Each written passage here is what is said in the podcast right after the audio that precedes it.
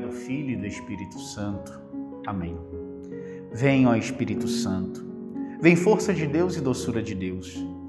Vem, tu que és movimento e quietude ao mesmo tempo. Renova a nossa coragem, preenche nossa solidão no mundo, cria em nós a intimidade com Deus.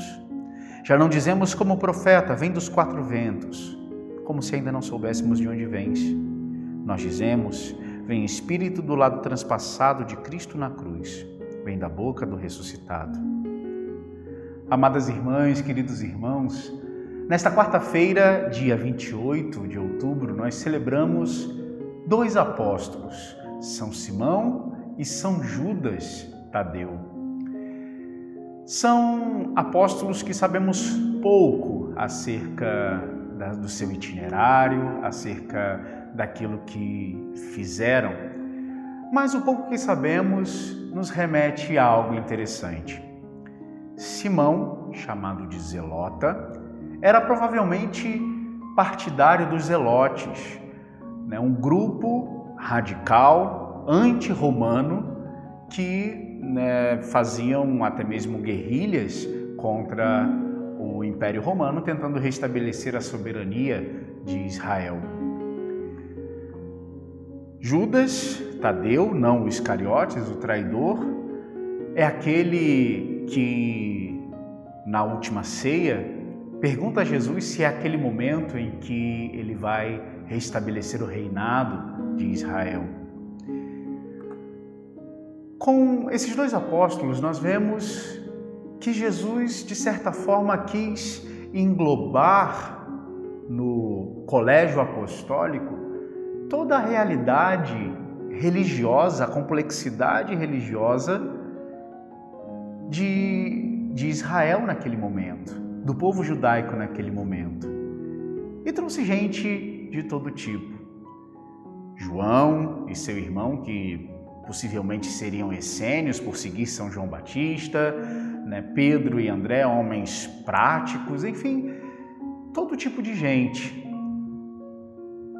e pessoas que, em sã consciência, talvez nenhum de nós teríamos escolhido. Por que, que Jesus escolhe esses homens para construir sobre eles a sua igreja?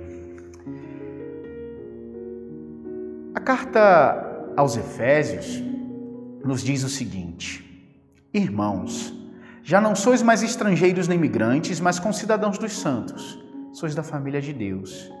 Vós fostes integrados no edifício que tem como fundamento os apóstolos e os profetas, e aqui a coisa mais importante, e o próprio Jesus Cristo como pedra principal.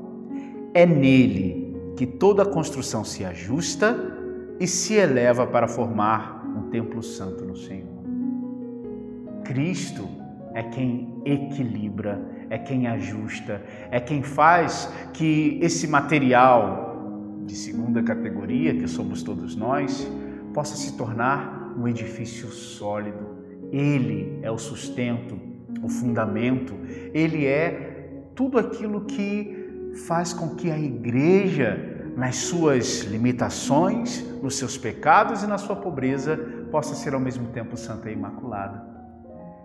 Cristo é quem sustenta as suas escolhas. Por isso você e eu podemos ter a tranquilidade e a gratidão por termos sido escolhidos, porque quem cumpre a obra em nós é Deus. Não é apenas a nossa virtude, não é a nossa força, mas em Cristo também nós nos ajustamos nesse edifício que é a igreja.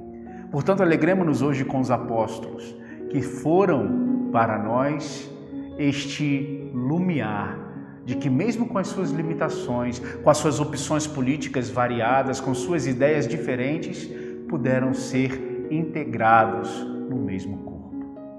Abençoe-vos, Deus Todo-Poderoso, Pai e Filho e Espírito Santo.